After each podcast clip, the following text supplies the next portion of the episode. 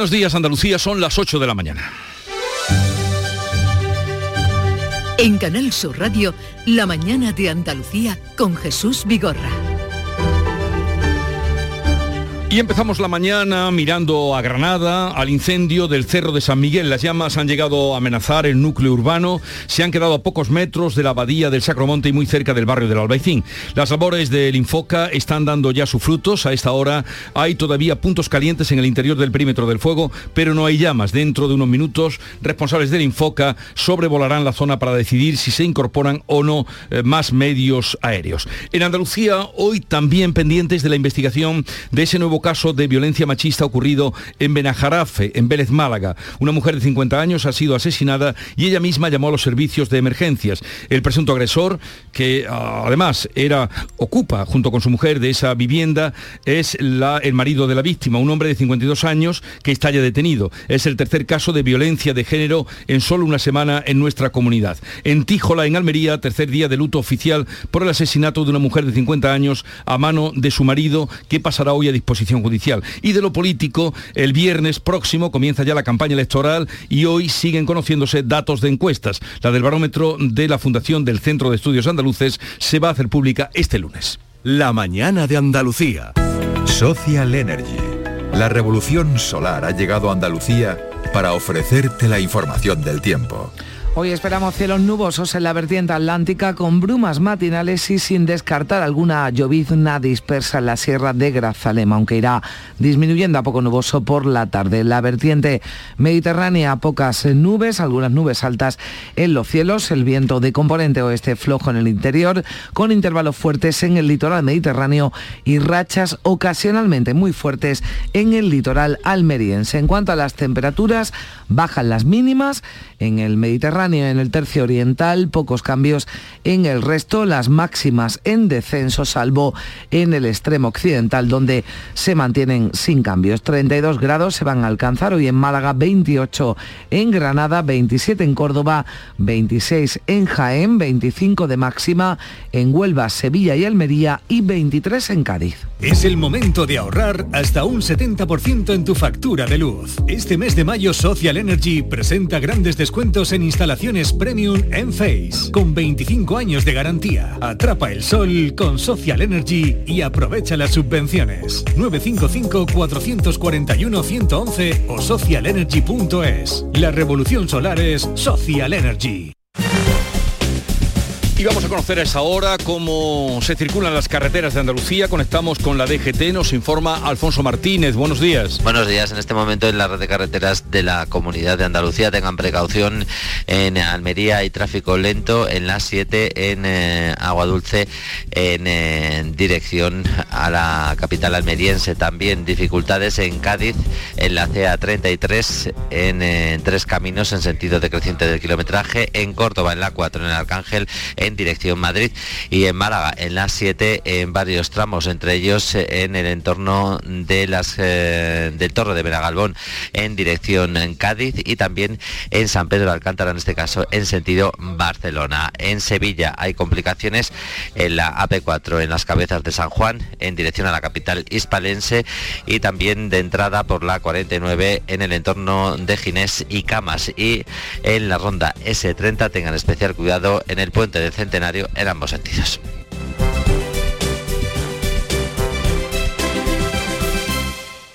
Estoy tremendo, estoy que crujo. Un galán de culebrón, el piar de un ruiseñor, un Adán. Soy colosal con el extra de verano, un titán, un espartano. Ya está a la venta el extra de verano de la 11, el subidón del verano. Un gran premio de 15 millones de euros y 10 premios de un millón. Extra de verano de la 11. A todos los que jugáis a la 11, bien jugado. Juega responsablemente y solo si eres mayor de edad. El 19 de junio de 2022 son las elecciones al Parlamento de Andalucía. Si quieres votar ese día y no puedes hacerlo, adelántate y hazlo por correo.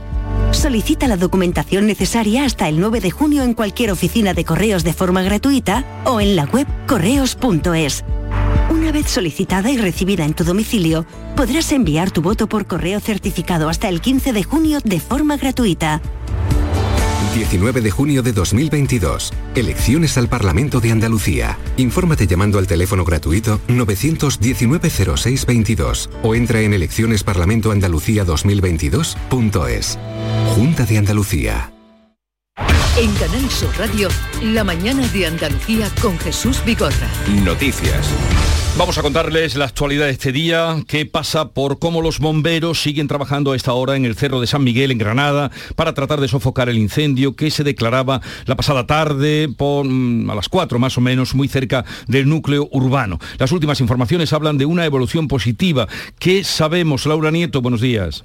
Buenos días. El Infoca ha informado que la evolución del incendio del Cerro de San Miguel es favorable. El perímetro tiene puntos calientes, pero ya no hay llama viva. Sigue trabajando sobre el terreno 120 agentes forestales y tres vehículos autobomba. Y en unos minutos, entre las 8 y las 8 y cuarto, nos han dicho un helicóptero va a sobrevolar la zona para comprobar la situación. Es posible que ese mismo helicóptero descargue agua o que se incorpore en otros medios aéreos, según las circunstancias que encuentren. Se trabaja intensamente desde la tarde de ayer. Poco después de las 4 se dio la alarma y han sido horas de gran tensión porque las llamas han estado muy cerca del barrio del Albaicín y a metros del conjunto monumental de la Abadía del Sacromonte. Hay dos detenidos, dos jóvenes excursionistas que podrían haber hecho una barbacoa en las inmediaciones. Bueno, pues evolución favorable, según acabamos de escuchar. Y vamos a otro asunto preocupante, porque tres mujeres han sido asesinadas en Andalucía en una semana por sus parejas o exparejas. El último crimen machista ha ocurrido en Vélez, Málaga. José Valero. Pues el Ayuntamiento de Vélez desarrolla a partir de las nueve y media de la mañana una junta de portavoces para decidir los días de luto a decretar por la muerte de una vecina de Benajarafe, localidad perteneciente a Vélez, y también una concentración al mediodía a las puertas del Ayuntamiento para guardar un minuto de silencio en repulsa tanto de la muerte de esta mujer como de otra, herida de gravedad también ayer, pero en Torre del Mar, otra localidad de Vélez. El alcalde de Vélez, Antonio Moreno, ha condenado los hechos y ha pedido que no se niegue la violencia machista condenar cualquier acto de violencia machista, cualquier acto que vaya contra la libertad de las mujeres. Y en segundo lugar, pues aquellos que niegan diariamente y aquellas que lo niegan, que exista la violencia machista, que por favor intenten ponerse en la situación de estas mujeres la policía sigue investigando hoy como crimen machista lo sucedido en la vivienda de la organización La Sirena de Benajarafe. Su pareja se encuentra detenida, custodiada por la Policía Nacional en un hospital malagueño como presunto autor de la muerte de su pareja. La mujer había denunciado una agresión en 2008. Bueno, vamos a volver al fuego que ha acercado, como nos contaba nuestra compañera Laura Nieto, la propia abadía del Sacromonte. Y es ocasión ahora de hablar con Gustavo Molino, que es el jefe de bomberos del Ayuntamiento de Granada. Gustavo Molino, buenos días. Eh, hola, muy buenos días. Eh, ¿Cuál es la situación ahora que ya eh, con las claras del día pueden evaluar mm, la evolución del fuego?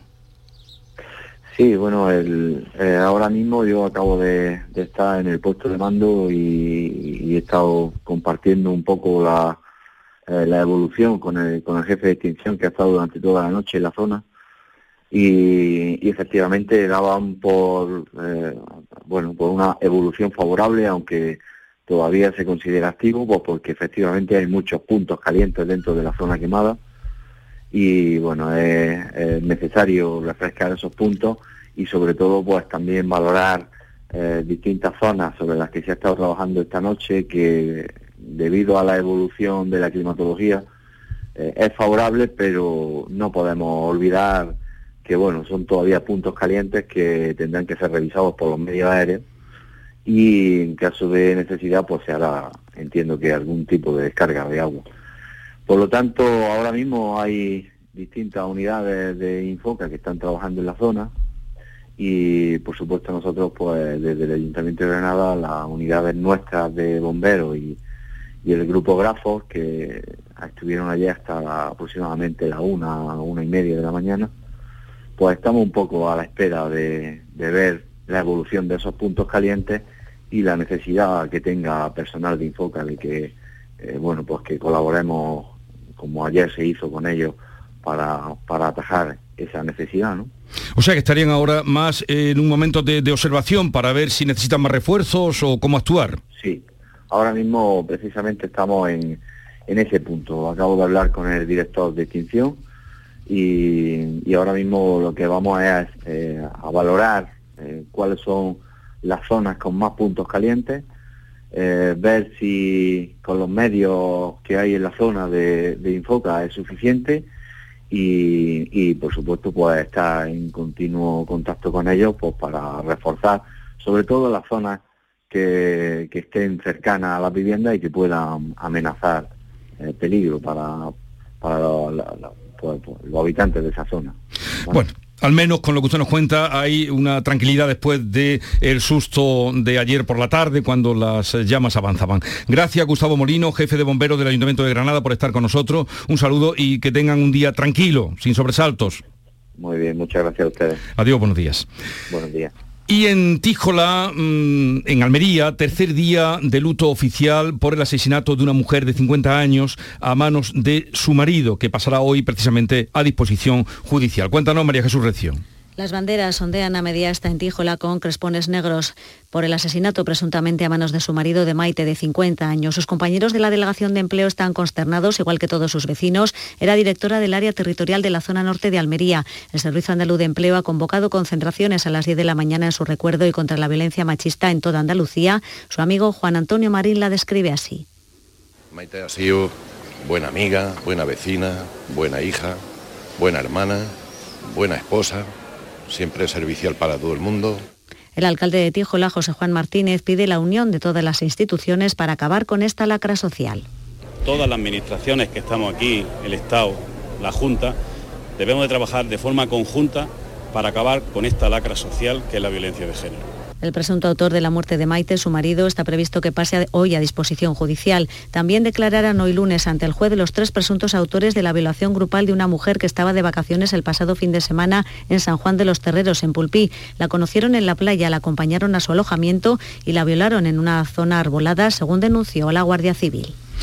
Tristemente no acaban con esto los actos de violencia machista. Una mujer de 48 años ha muerto este domingo por heridas de arma blanca cuando estaba trabajando en un restaurante de Tomelloso en Ciudad Real. Carmen Rodríguez Garzón. Sí, todas las hipótesis están abiertas, pero no se descarta que pueda tratarse de un caso de violencia machista que ocurría en un establecimiento en el que se estaban celebrando varias comuniones, por lo que estaba muy concurrido. El cuerpo de esta mujer fue encontrado en el almacén. Los servicios de emergencia solo pudieron certificar su muerte y la Guardia Civil, también la Policía Judicial, está investigando estos hechos. Y a cuatro días del inicio oficial de la campaña de las elecciones andaluzas del 19 de junio, las encuestas otorgan al Partido Popular la victoria con hasta 50 diputados en el Parlamento andaluz a cinco de la mayoría absoluta. Es lo que dice los últimos sondeos, que lleva hoy el diario El País, eh, señala que los populares pueden aspirar a una victoria en Andalucía suficiente para superar en escaños a toda la izquierda y revalidar el gobierno sin necesidad de que Vox. Este sondeo además eh, informa de que el PSOE se estancaría con el mismo resultado de hace cuatro años y que Vox subiría con cinco diputados más. Otra encuesta publicada por El Mundo este domingo le da al PP hasta 50 escaños y a los socialistas entre 30 y 32. Hasta 17 le da Vox, es lo que, es lo que coinciden. Todas además es en la debacle de Ciudadanos. Hoy además se va a publicar el barómetro del Centro de Estudios Andaluces. El Partido Popular, seguimos en este tiempo de pre-campaña, pide no caer en la euforia pese a que todas las encuestas se le dan la victoria, mientras el PSOE confía en que la movilización de la izquierda dé la vuelta a los sondeos. El candidato socialista Juan Espadas ha comparado en un acto en Granada este domingo a Juanma Moreno con el rey desnudo de la fábula, le acusa de ser el único que ve a Andalucía mejor que hace tres años y le afea que convoque unas elecciones en junio para luego decir que está dispuesta a repetirlas si no tiene la mayoría.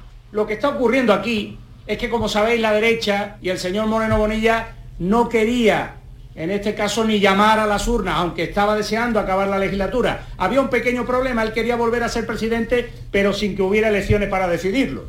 Y eso no es la democracia.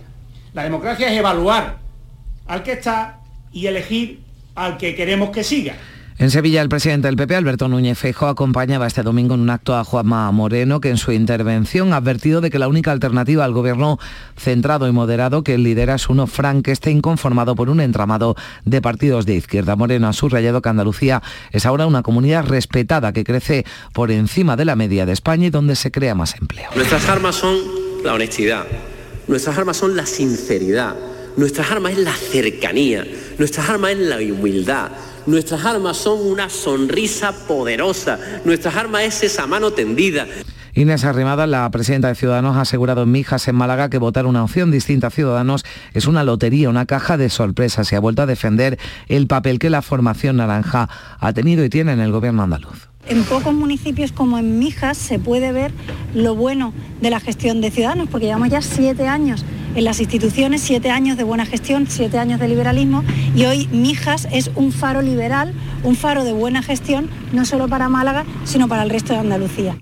Además de Feijó, Pedro Sánchez e Inés Arrimadas, también participaban en la pre-campaña de las andaluzas este fin de semana el presidente nacional de Vox, Santiago Abascal, arropando a la candidata Macarena Olona. Ambos eh, han participado en tres actos este fin de semana en Málaga, en Granada y en Almería. Olona ha asegurado que Andalucía marcará con estas elecciones el destino político de todo el país. Tenemos la oportunidad de introducir en Andalucía un cambio real que haga de Andalucía foco de esperanza para toda España. Así que los andaluces, desde luego, van a poder tener en su mano este partido que es España. Desde el Por Andalucía, Alejandra Durán, la candidata número uno en la provincia de Granada, ha hablado de empleo, sostenibilidad y propone una mirada hacia el turismo más respetuosa, no solo con el medio ambiente, sino con las condiciones laborales de los trabajadores. Tenemos en nuestro programa electoral una serie de medidas entre las que queremos destacar un plan de, calidad del empleo que vaya acompañado también por un sello de calidad de aquellas empresas que respeten ya no solo los derechos laborales, sino también la huella del carbono. Teresa Rodríguez, la candidata de Adelante Andalucía a la presidencia de la Junta, aboca por un cambio de modelo económico en nuestra comunidad y plantea una apuesta seria por la reindustrialización sostenible y las energías renovables plan de reindustrialización sostenible en Andalucía no podemos vivir solo del turismo, eh, eso no es viable y menos de un turismo que genera rentas escasas, que se lleva las rentas grandes fuera, que genera empleos precarios y que encarece la vida. Por tanto, no es un modo de vida. Eh, y por otro lado, no podemos vivir solo de la exportación de producción agrícola.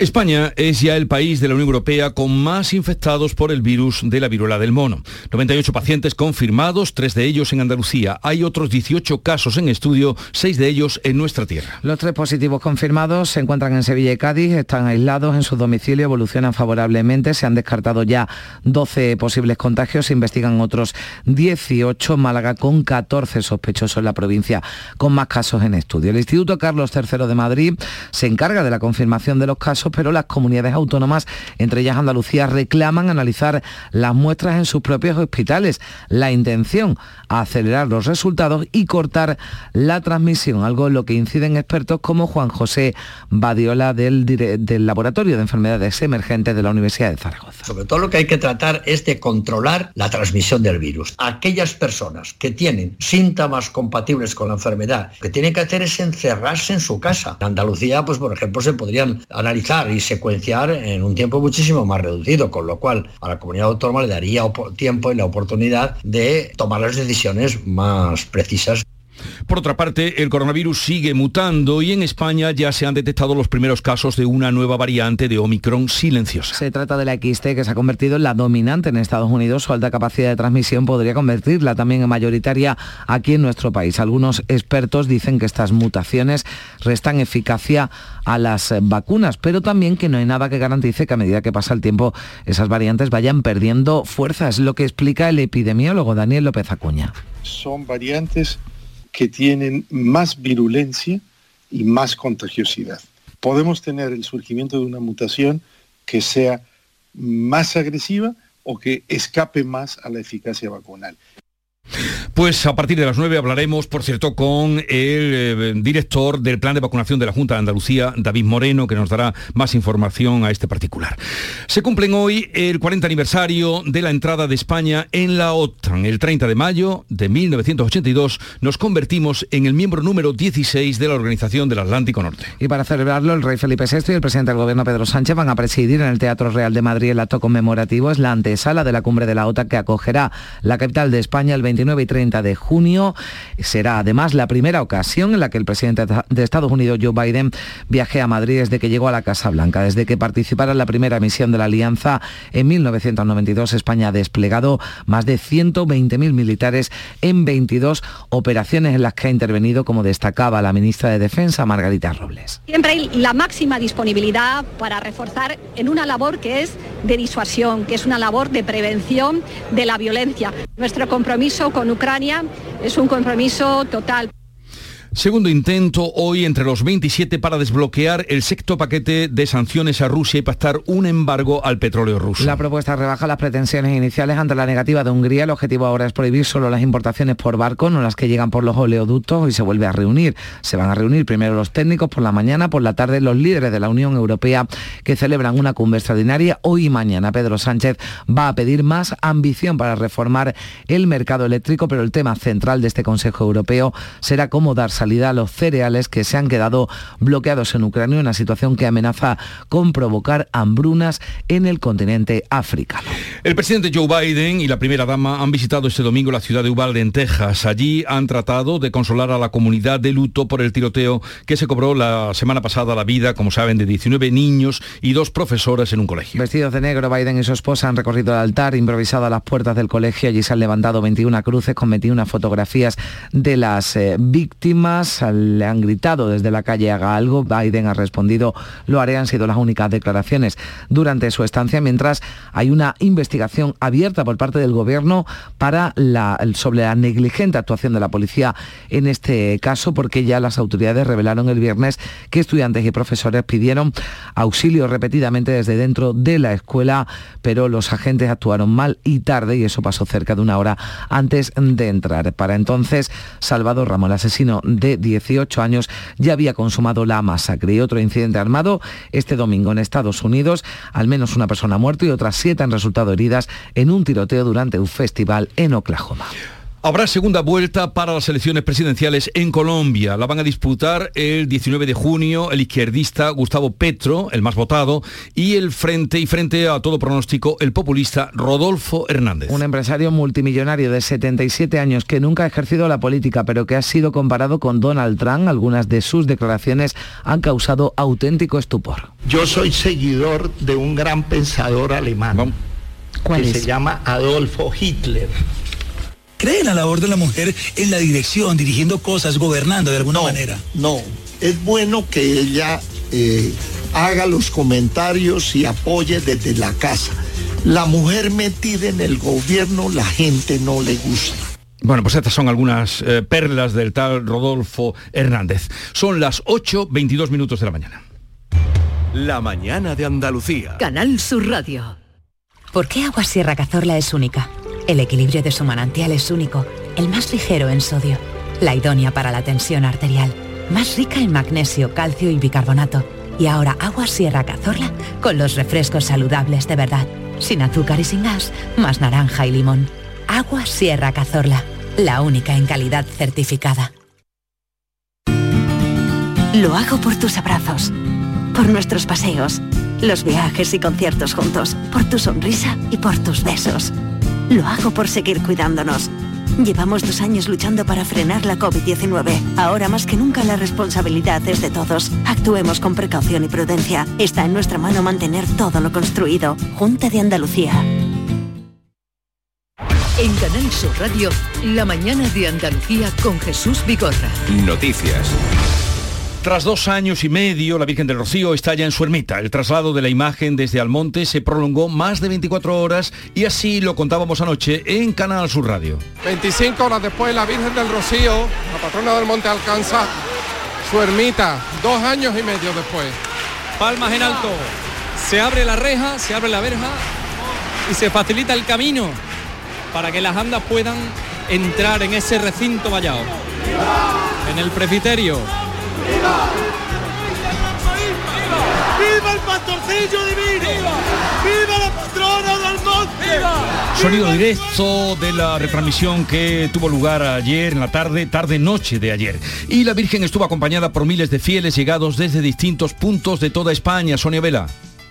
Desde las 10 menos cuarto de la pasada noche, la imagen de la Virgen del Rocío ya está en su santuario, tras esas 25 horas de procesión que comentaban nuestros compañeros, en el traslado más multitudinario que se recuerda a Jesús, aunque ha transcurrido afortunadamente sin incidencias destacadas. Comenzaba a las 8 y media de la tarde del sábado para recorrer las calles de la localidad de Almonte, bajo petaladas y momentos de mucha devoción y de mucha belleza. Hacia las 6 de la mañana de ayer domingo, las camaristas cubrían la imagen con el tradicional pañito y con el guardapolvo y la pastora horas después se enfilaba el camino de los llanos, ese camino polvoriento y difícil, 15 kilómetros de recorrido que afortunadamente se vieron favorecidos por unas temperaturas muy agradables. Y a poca distancia ya de la aldea, en el conocido como altar del pañito, se le retiraban este y el guardapolvo a la imagen y los almonteños la depositaban en el interior de la ermita, que vuelve a ser ya el epicentro del sentir rociero. Allí recogimos algunas de las emociones de las miles de personas que acompañaron a la Virgen. Es muy especial, es muy especial para todos. El rocío siempre es especial. Muy especial porque estamos acostumbrados a una dinámica, no, esto de la pandemia nos rompió totalmente la dinámica. Ha sido 33 meses en la aldea, sin la aldea, sin la Virgen en la aldea. Hoy emprenden el camino hacia allí, hacia la aldea del Rocío, las dos primeras filiales de la provincia, que son Ayamonte e Isla Cristina. Y ya saben, el lunes que viene, la romería. En Chipiona, en Cádiz, hoy se entregan las banderas azules de playas y puertos de Andalucía. Pablo Cosano. Pues sí, van a ser 145 banderas azules a playas de distintos municipios andaluces elegidos con esta distinción. 34 de ellos son de aquí, de la provincia de Cádiz. Del total, 122 corresponden a distintas playas, 21 a puertos deportivos y 2 a embarcaciones sostenibles. Este año se han conseguido 7 banderas azules más que en 2021. Juan Marín es el consejero de turismo encargado de entregarlas hoy en Chipiona. Hay que felicitar a todos los ayuntamientos que han hecho un esfuerzo enorme por eh, cumplir con toda esa normativa tan exigente que hoy eh, bueno, pues, otorgan estas distinciones para que los bañistas, los turistas, pues vengan con la tranquilidad de que se cumplen con todos los requisitos higiénicos sanitarios para poder disfrutar de las playas andaluzas. El acto va a ser a las 11 de la mañana en el claustro del Santuario de Regla. Se acabó el encuentro, la Almería no pero el Almería está en primera división. El Almería es nuevo equipo de primera división tras empatar, lo han oído nuestro compañero narrar en la jugada ayer, dos goles ante el Leganés y perder el Eibar ante el Alcorcón. Salva Moya, delegado de Canal Sur en Almería, estuvo allí, fue testigo. Salva, buenos días. Buenos días, Jesús. Eh, impresiones de lo vivido. Bueno, todavía estamos eh, pues con ese nervio, ¿no? Porque ten en cuenta que fue un sufrimiento. Dicen que la victoria, en este caso, los ascensos más bonitos son los más sufridos, pues que se lo diga a los miles y miles de almerienses que se desplazaron en carretera, en esa caravana, en esa marea roja y blanca, para animar a su equipo. Y es que fueron 90 minutos de tensión y es que la Almería estaba fuera prácticamente porque no era capaz fue durante muchos minutos perdiendo. Al final el empate parecía que tampoco le valía. Eran nervios a flor de piel en el banquillo, en el campo, pero al final... Fíjate lo que son las cosas, Jesús. Un almeriense, Fran Fernández, entrenador del Alcorcón, descendido hace algunas semanas, hace unas horas era, bueno, en las redes sociales criticado porque eh, impidió que la Almería ascendiera la semana pasada en Almería.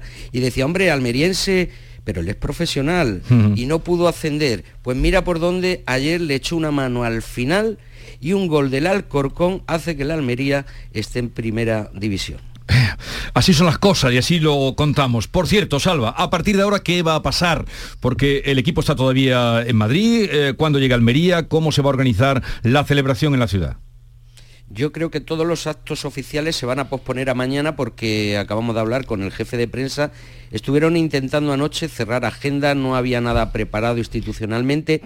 Y bueno, eh, es cierto, eh, el equipo estuvo cenando, luego pues fiesta aquí en Madrid, saldrán en torno a las 11 de la mañana, llegarán al aeropuerto de Almería sobre las 12 y media. Y en principio había previsto una recepción esta tarde, pero yo creo que todo esto se va a posponer a mañana. También por parte del ayuntamiento nos han confirmado que, que todos los visos sean a mañana, con lo cual vamos a tener que prolongar esa celebración a mañana y hoy prácticamente llegada del equipo y poco más. Gracias Alba, se lo iremos contando todo lo que se programa y todo lo que acontezca. Y antes de terminar, eh, vamos a ver alguna nueva del incendio de Granada. Bueno, no, las buenas noticias que nos decía Laura Nieto, el Infoca ya da por estabilizado ese incendio en el cerro de San Miguel. Hay puntos calientes en el perímetro, pero sin llamas y lo que estamos es a la espera de, eh, bueno, pues decida ya los efectivos antiincendios si finalmente se incorporan medios aéreos, pero son buenas noticias las que llegan de Granada. Incendio ya estabilizado el de Cerro de San Miguel. Pues nada, mucho mejor así y tranquilidad. Llegamos a las ocho y media de la mañana. Sigue la información en Canal Sur Radio.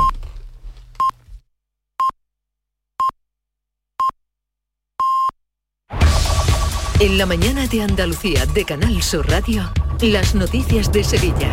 Con Pilar González. Hola, buenos días. A esta hora hay retenciones en la entrada a Sevilla por la A49 de 5 kilómetros, uno por el patrocinio, uno en el centenario en ambos sentidos y también uno en el nudo de la gota de leche, sentido Ronda Urbana Norte, donde el tráfico es intenso. También es intenso en el interior de la ciudad, entrando por el Alamillo, Avenida Juan Pablo II y Puente de las Delicias y en la Avenida de Andalucía, sentido Ronda del Tamarguillo.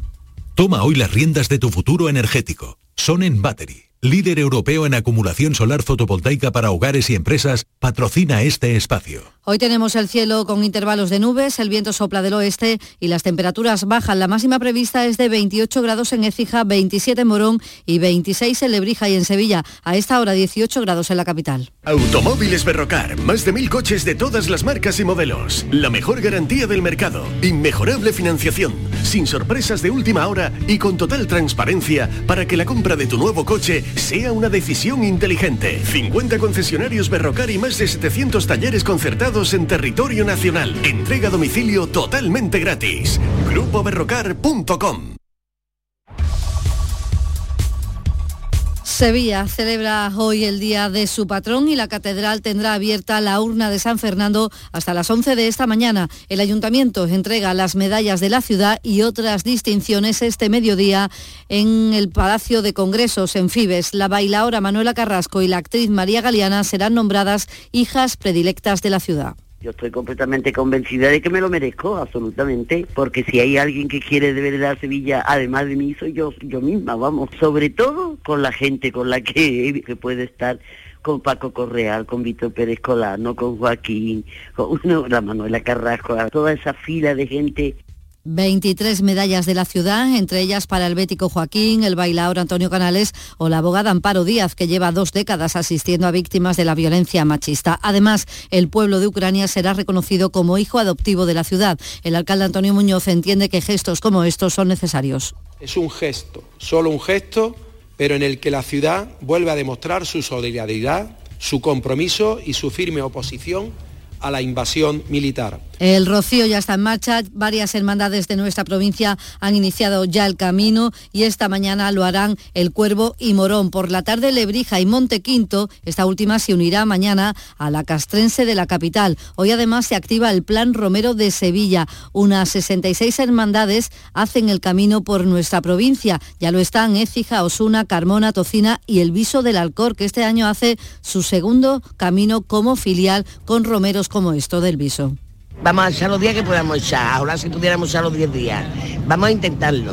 Atendemos muy harta de tanto pedirle este año. Llevo 22 años vendiendo arroz. 22 años. Con el vino del Arco.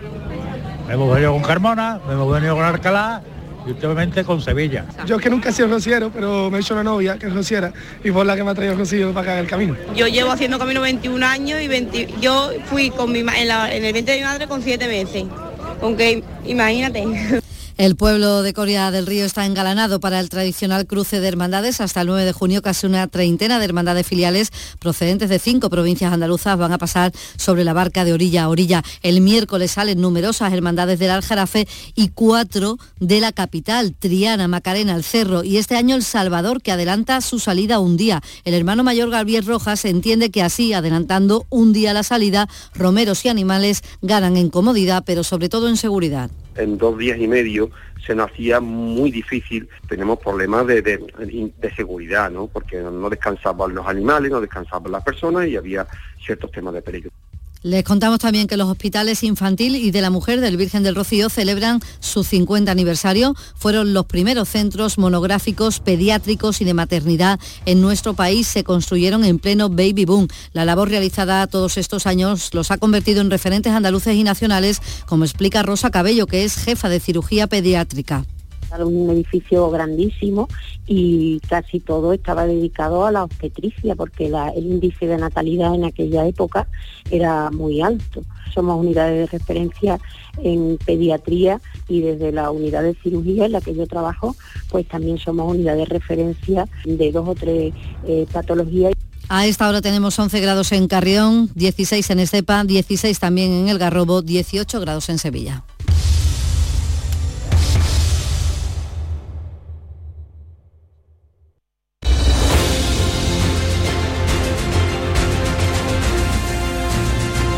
8.35 minutos de la mañana, sintonizan Canal Sur Radio. En un momento abriremos conversación de actualidad sobre los temas que venimos contando con Estela Benot, Kiko Chirino y Javier Caraballo.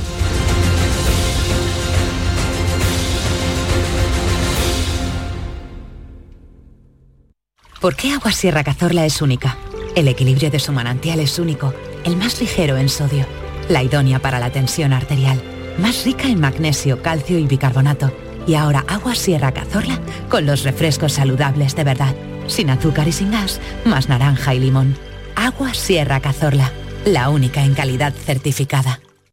Buenos días. En el sorteo del sueldazo del fin de semana celebrado ayer, el número premiado con 5.000 euros al mes durante 20 años y 300.000 euros al contado ha sido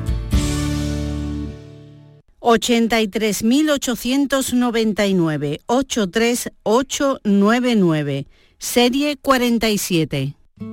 Asimismo, otros cuatro números y series han obtenido cada uno de ellos un sueldazo de 2.000 euros al mes durante 10 años. Puedes consultarlos en juegos11.es. Hoy, como cada día, hay un vendedor muy cerca de ti repartiendo ilusión. Disfruta del día. Y ya sabes, a todos los que jugáis a la 11, bien jugado. Lo hago por tus abrazos, por nuestros paseos, los viajes y conciertos juntos, por tu sonrisa y por tus besos. Lo hago por seguir cuidándonos. Llevamos dos años luchando para frenar la COVID-19. Ahora más que nunca la responsabilidad es de todos. Actuemos con precaución y prudencia. Está en nuestra mano mantener todo lo construido. Junta de Andalucía. En Canal Sur Radio, por tu salud, responde siempre a tus dudas. Este lunes en el programa hablamos de la esclerosis múltiple, una enfermedad neurodegenerativa para la que se han hallado tratamientos que frenan su avance, especialmente cuando se diagnostica precozmente. Este lunes en el programa los mejores especialistas atienden tus dudas y preguntas en directo. Envíanos tus consultas desde ya en una nota de voz al 616 135 135 por tu salud. Desde las 6 de la tarde con Enrique Jesús Moreno. Quédate en Canal Sur Radio, la radio de Andalucía. El 19 de junio de 2022 son las elecciones al Parlamento de Andalucía. Si deseas votar ese día, Identifícate con tu DNI, permiso de conducir o pasaporte cuando acudas a tu colegio electoral. También puedes ejercer tu derecho al voto por correo. 19 de junio de 2022. Elecciones al Parlamento de Andalucía. Infórmate llamando al teléfono gratuito 919-0622 o entra en eleccionesparlamentoandalucía2022.es. Junta de Andalucía.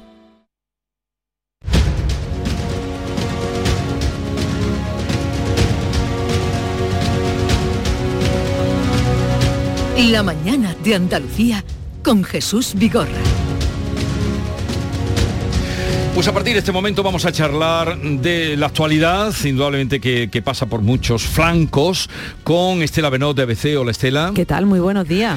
Con Kiko Chirino, que es el subdirector del Ideal de Granada. Buenos días, Kiko. ¿Qué tal? Buenos días. A ver, tanto Estela como Javier, al que saludaré ahora, y todos los oyentes, a la última del fuego que tú empezaste a contar ayer eh, y casi te seguíamos por tu Twitter, el fuego de, del Sacromonte o el entorno del Sacromonte.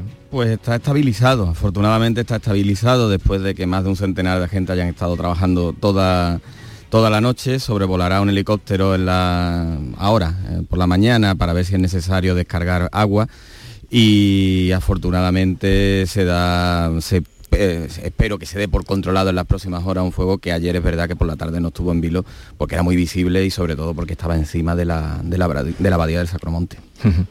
Pues celebramos que de momento estabilizado, hablábamos también con el jefe de los bomberos que nos decía, pues eh, nos confirmaba lo que tú ahora también no, nos dices. Y Javier Caraballo del Confidencial. Javier, buenos días.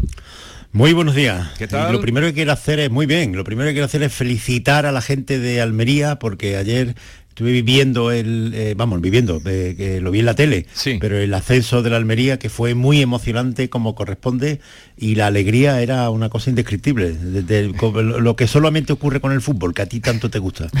Pues tú dirás que tanto le gusta, pero trae una camiseta casi casi de la Almería, una camisa casi de la Almería con una raya roja. Yo se lo he dicho, digo, vienes así porque vienes celebrando lo de la Almería, la verdad. Ayer el, el, Almería iba vestido de verde. Ayer iba vestido de verde. Pero, ayer iba, lo, que quiere, lo que quiere decir eso, ¿no? ayer iba vestido de verde, pero sus colores son rojo y blanco, nada más que hay que verlo con todo, por lo que tienen pues, inundadas las redes sociales. Ayer iba de verde y en el banquillo estaba un, asciende, un entrenador que ha sido del Betis, Rubí, y dentro había futbolistas que han sido del Betis también, o sea que el Betis estaba allí también presente.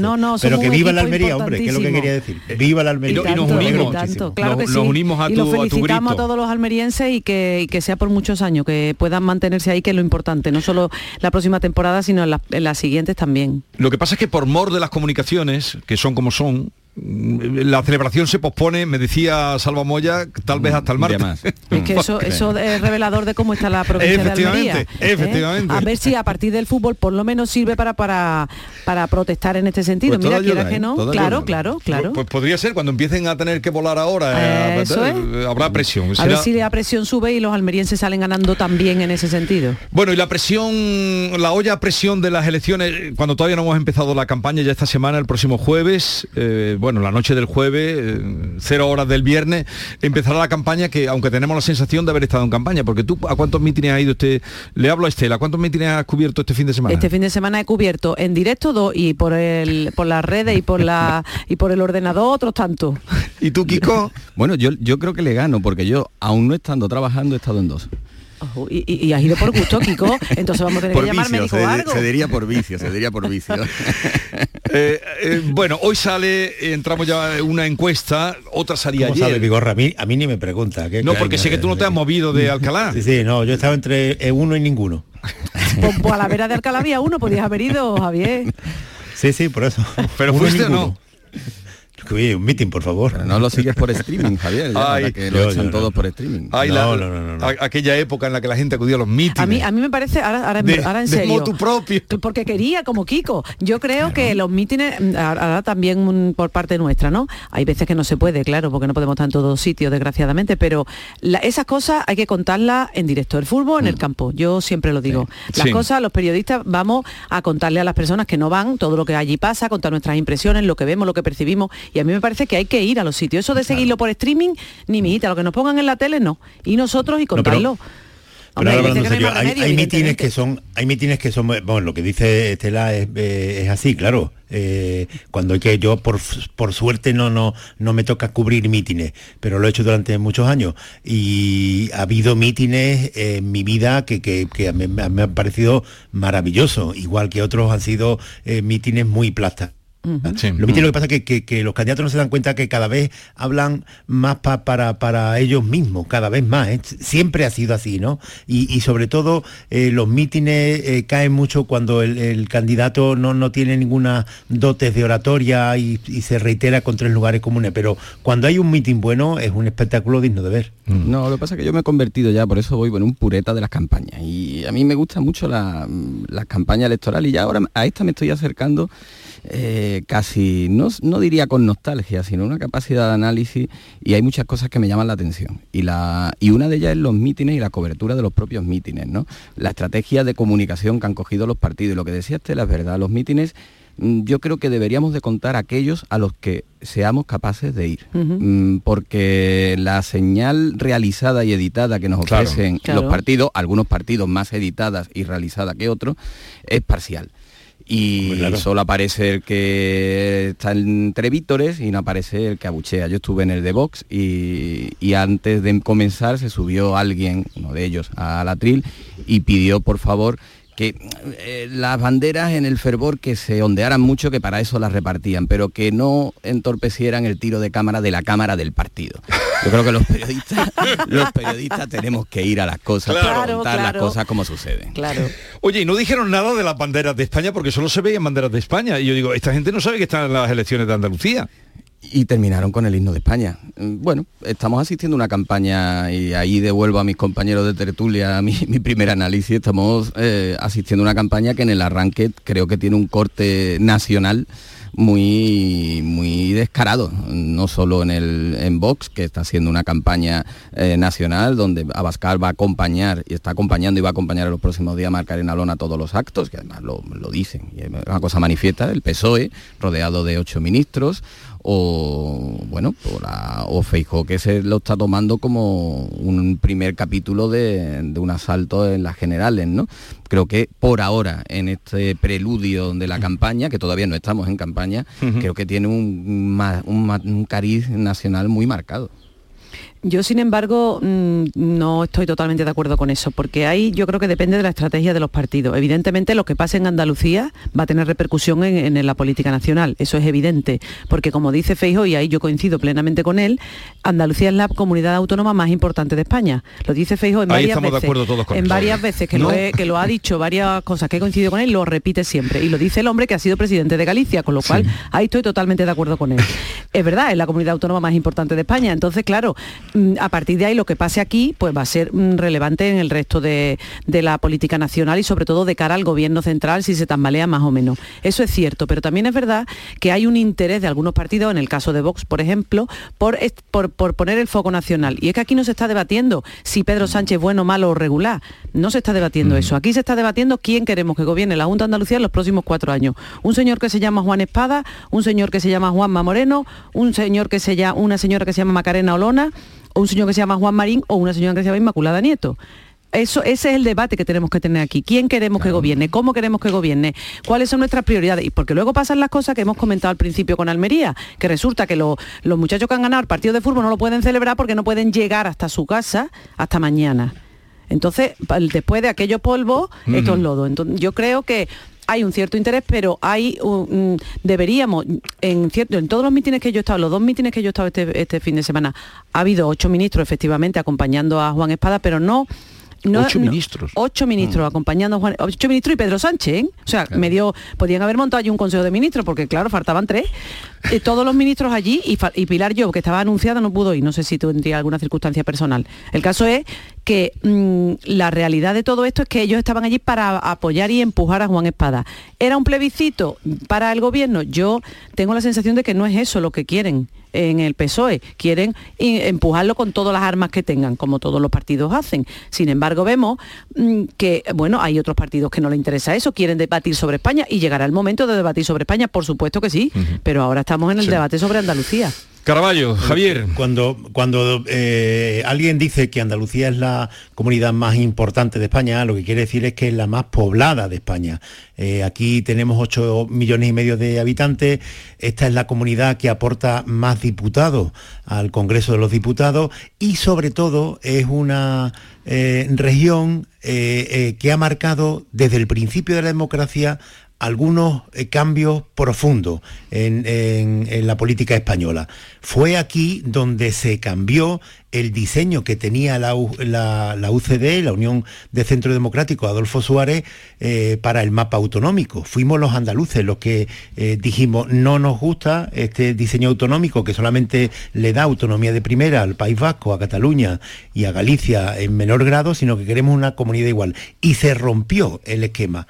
Fue aquí hace 40 años justo 40 años, en mayo de 1982, donde el PSOE obtuvo un triunfo muy sonado que era el preludio de lo que iba a ocurrir un poco más tarde ese mismo año, en el 82 en octubre con el triunfo de Felipe González. Y esto eh, después se ha venido viendo así. Cuando eh, Aznar ganó en las segundas elecciones ya había en, Andalucía un voto al Partido Popular que se vio después en, la, en 2012 cuando ganó en eh, Rajoy en el Congreso. Es decir, el, el peso de Andalucía Andalucía, el peso político de Andalucía, no solamente por, por la población, sino porque lo que marca, lo que sale aquí va marcando eh, la tendencia nacional, ha ocurrido así durante estos últimos 40 años, ha sido muy importante. Y ahora lo quieren ver los partidos políticos como un factor que les indique qué puede ocurrir en las elecciones municipales y autonómicas del año que viene, que serán en mayo de 2023, y las que vendrán después, que son las generales. Entonces, por ahí, absolutamente eh, normal.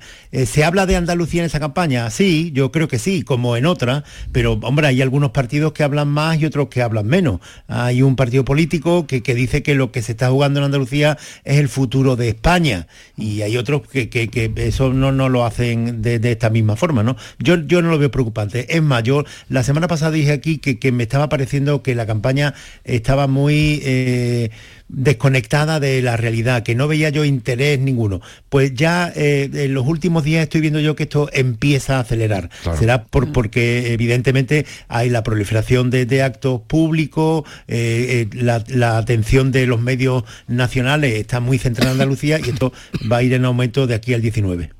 No, eh, mm, siempre decimos que, mm, bueno, yo creo que es un lugar común cuando hacemos el análisis por descalificar. A veces a los partidos decimos que eh, no hay propuesta. Bueno, es verdad que mm, eh, ha habido ya propuestas en estas semanas. El Partido Socialista presentó su programa electoral y un programa electoral que está provincializado, igual que lo ha hecho el PP y el PP ha presentado en estos días, durante este fin de semana, el programa provincializado con compromisos concretos en, todas las provincias. Los, los partidos más tradicionales, si están, mm, eh, no han abandonado esa campaña tradicional donde hay que poner compromisos eh, sobre, la, sobre la mesa, ¿no? Incluso el propio Juanma Moreno ha hablado de fractar el, el IRPF, Juan Espadas en el acto que tuvo en Granada, que era menos mitinero que el de Pedro Sánchez, pues hizo algunas propuestas en clave municipalista. Propuestas hay, propuestas hay. Mm, lo que pasa que a veces pasan desapercibidas en, los titulares por, por otros mensajes, eh, a veces pueden ser más atractivos, más, más eh, acelerados y que, bueno, pues como cuando viene aquí Pedro Sánchez y al final habla de la corrupción del PP mm, y eso totalmente extemporáneo en, esta campaña andaluza, pues mm, hace que, pase desapercibido todo lo que hay de sólido en ese, en ese programa electoral y en esa, y en esa propuesta. Pero estamos empezando. Luego, Luego, si, me permite, eh, Vigorra, algo que, reseño siempre, hay, algo muy importante en estas elecciones eh, andaluzas con respecto a lo que ocurre en España. Ha habido tres comunidades autónomas, Castilla-La Mancha, Extremadura y Andalucía, que en estos últimos 40 años han estado eh, gobernadas por el Partido Socialista, salvo un periodo de tiempo en Castilla-La Mancha, que después volvió el PSOE, que en Extremadura, que después volvió el PSOE, y lo fundamental para el Partido Socialista ahora en Andalucía es que aquí ocurra lo mismo. Es decir, en la comunidad más poblada de España, que el PP no sea más que un breve paréntesis, igual que ha ocurrido en Extremadura y en Castilla-La Mancha. Si eso no pasa en Andalucía, algo se quiebra en la esencia del PSOE en España, porque la agrupación socialista de Andalucía es la más importante. Esto ha sido el sostén del PSOE en toda España durante estos últimos 40 años. Por, eso está tan volcado Pedro Sánchez en Andalucía, porque el PSOE necesita Andalucía. Mm. Y los datos que se están conociendo, como el sondeo de hoy de, eh, en el país, no solamente lo indica eso, sino que indica que hay hasta un 10% de porcentaje de votos del Partido Socialista que en estas elecciones quiere votar al Partido Popular. Bueno, vamos a hablar precisamente de eso, de las encuestas. Oh, mm, ¿Hasta qué punto tenéis en cuenta las encuestas, las que se publican? Las que no se publican. y en concreto vamos a esta, ayer también publicaba El Mundo, pero el país abre su edición de hoy, eh, según un estudio de, de 40DB, el PP acaricia un gobierno en solitario en Andalucía, el PP según esos datos lograría 48 escaños, 22 más que ahora, sería hasta un 36,5%. Esto, la mayoría se sitúa en 55 diputados pero la tendencia en las encuestas que están saliendo es que el PP eh, ganaría, pero no alcanzaría o rozaría la mayoría absoluta. Es que esa es la, principal preocupación que tienen y además es que es razonable, ¿no? Ellos eh, piensan eh, que tienen todas, vamos, piensan, no tienen todas las encuestas de cara, la estamos viendo continuamente, el ambiente, esas cosas parece que se tocan y se palpan, ¿no? El, ambiente es favorable al PP, parece que va a ganar, pero claro, aquí no basta con ganar, hay que gobernar. Mm. Entonces ellos están preocupados, ayer también lo decía el propio Juanma Moreno, lo decía decía en el, en el meeting que, compartió con Feijo ayer y, decía que no se pueden confiar, no, no, no, no está todo hecho, queda mucho por hacer. Tienen miedo, en el, en el PP andaluz tienen miedo a que eh, tanta, mm, tanto buen rollo, tanta viento de cola, tanta eh, euforia, pues se termine eh, provocando una desmovilización de su electorado. Ellos creen que la clave es que, bueno, que, que todos los suyos voten, que piensen que no está todo hecho y que sigan la gente haciendo campaña y contando para que, porque cada voto es importante y mucha gente teniendo en cuenta además que el propio presidente de la Junta ha sido el que ha decidido que las elecciones sean en el Puente del Corpus, en dos ciudades, en dos ciudades como son Granada y Sevilla. Y además bueno, en un puente que en, un fin de semana que si hace bueno, pues mucha gente va a la playa, se va al campo, se va al pueblo y vota luego resulta complicado. Entonces, mm, e, ellos no quieren que eso pase, pero lo han puesto las elecciones ese día y ahora están un poco, digamos, eh, preocupados de que esa desmovilización los vaya a, dar traste con las buenas perspectivas que tienen, ¿no?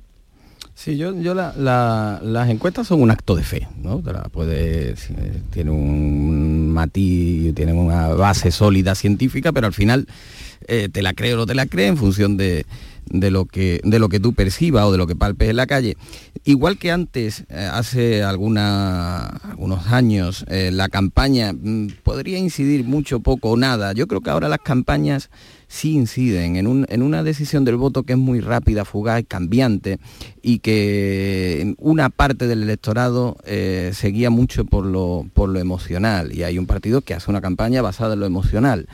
Y, ahí sí creo que puede delimitar la parte justa de la horquilla para que el resultado del 20J, no del 19J, sea, sea distinto. ¿no? Eh, por otra parte, las encuestas que están saliendo obedecen a lo que a mí me cuentan al menos que tienen internamente tanto PC como, tanto PSOE como PP. ¿eh? La última del PP interna es muy parecida a la que hemos visto publicada estos días. Eh, dejan al PP en esos 48, en torno a los 48 indican, insisto, la del PP, un cierto estancamiento de, Vox, o al menos que no el efecto Lona no se materializa, insisto, la del PP. Y sí es verdad que a diferencia de alguna de las que ha aparecido, detectaban que Ciudadanos podía tener presencia, incluso una presencia superior a los dos, a los dos diputados. Pero yo insisto en las horquillas, ¿no? No es lo mismo 48 que 45 que 20 para Vox o 16. es la diferencia sustancial, aun siendo el mismo margen. Es el que va a permitir o no a Juanma Moreno eh, aspirar a un gobierno en solitario o tener que pactar con vos, como ya se está encargando Santiago Bascal de insistir y recordarle en los mítines. En fin, la cosa se anima, eh, como decíais, ya ha cambiado de la semana pasada a esta y más que se irá animando, tenemos todavía tres semanas por delante. Javier, ibas a decir algo. Sí, sí, no, que, que, que, las encuestas que, hay que acogerlas con, cierta prudencia. Yo me he puesto a mirar esta mañana las encuestas no de hoy, sino las de 2018 y tal día como hoy, vamos, con respecto a las elecciones. Pues el CIS, por ejemplo, Tezano, le daba al Partido Socialista una victoria holgada de 45, 47 escaños, un triple empate sobre 20 escaños entre Ciudadanos, Adelante Andalucía y el Partido Popular, y ya pronosticaba el CIS, fíjate, la vista que tuvieron los encuestadores, que podría entrar Vox en el Parlamento andaluz con un escaño por Almería, con uno, con uno por Almería, después fueron 12. Y entonces, claro, eh, eh, que las encuestas es verdad, pues marcan una tendencia y hay algunas cuentas más fiables que otras. Estas del CIS de Tesano son de las menos fiables, pero que en las, en las últimas elecciones, a la distancia que estamos de la campaña, lo que daban muchas encuestas, no solo esta del CIS, es que el PSOE volvería a ganar con, total, eh, con, total facilidad. Ya veremos qué ocurre aquí, parece que hay una tendencia, pero de la misma forma que al PP le sonó la flauta hace eh, tres años y medio y de forma inesperada consiguió gobernar, eh, los resultados no se cuentan hasta que no se cierra la urna. Exacto, es que eso yo creo que esa es la clave un poco, ¿no? Y es lo que está jugando el PSOE. El PSOE considera que si se movilizan todos los suyos, alcaldes, eh, diputaciones, todas las personas que trabajan para el partido que son y han, o han sido votantes socialistas, si todo eso votan, ellos podrían gobernar en coalición a lo mejor con, por adelante Andalucía, claro. Por eso digo que es verdad que todo es, que, todo es muy relativo y las percepciones que pueden tener ahora mismo, luego a la hora de votar la gente es muy conservadora y no sabemos si siempre votarían ideológicamente o apostarían por el voto útil, en fin, que la verdad que hay mucho, todavía mucha cosa que decidir. También hoy vamos a conocer el barómetro de la Fundación Centro de Estudios Andaluces. A lo largo del día se va a conocer. Eh, a ver qué nos dicen esas, en fin, esas encuestas. De todas maneras, eh, movimiento va a haber eh, a partir de ahora y cuando comience, cuando comience la campaña, el próximo viernes. Vamos a llegar así a las 9 de la mañana. En un momento luego continuaremos hablando de otros asuntos que tenemos pendientes. Por cierto, coinciden en Colombia también las elecciones con el 19 de junio. Efectivamente, la segunda vuelta. La segunda vuelta. También sorprendente el resultado. Bueno, o en parte sorprendente, ¿no? La segunda vuelta. Eh, luego podemos comentar algunas de las perlas que dice ese tal Rodolfo Hernández que ha salido, no sabemos de dónde. El Trump colombiano. El Trump colombiano. Y, Kiko que dice hoy que si las elecciones en vez de ser 19J eh, hubieran sido 5J, pues más apetecible, más apetecible, mucho más apetecible. comido con mollete. Más apetecible. bueno, llegamos a las 9 de la mañana.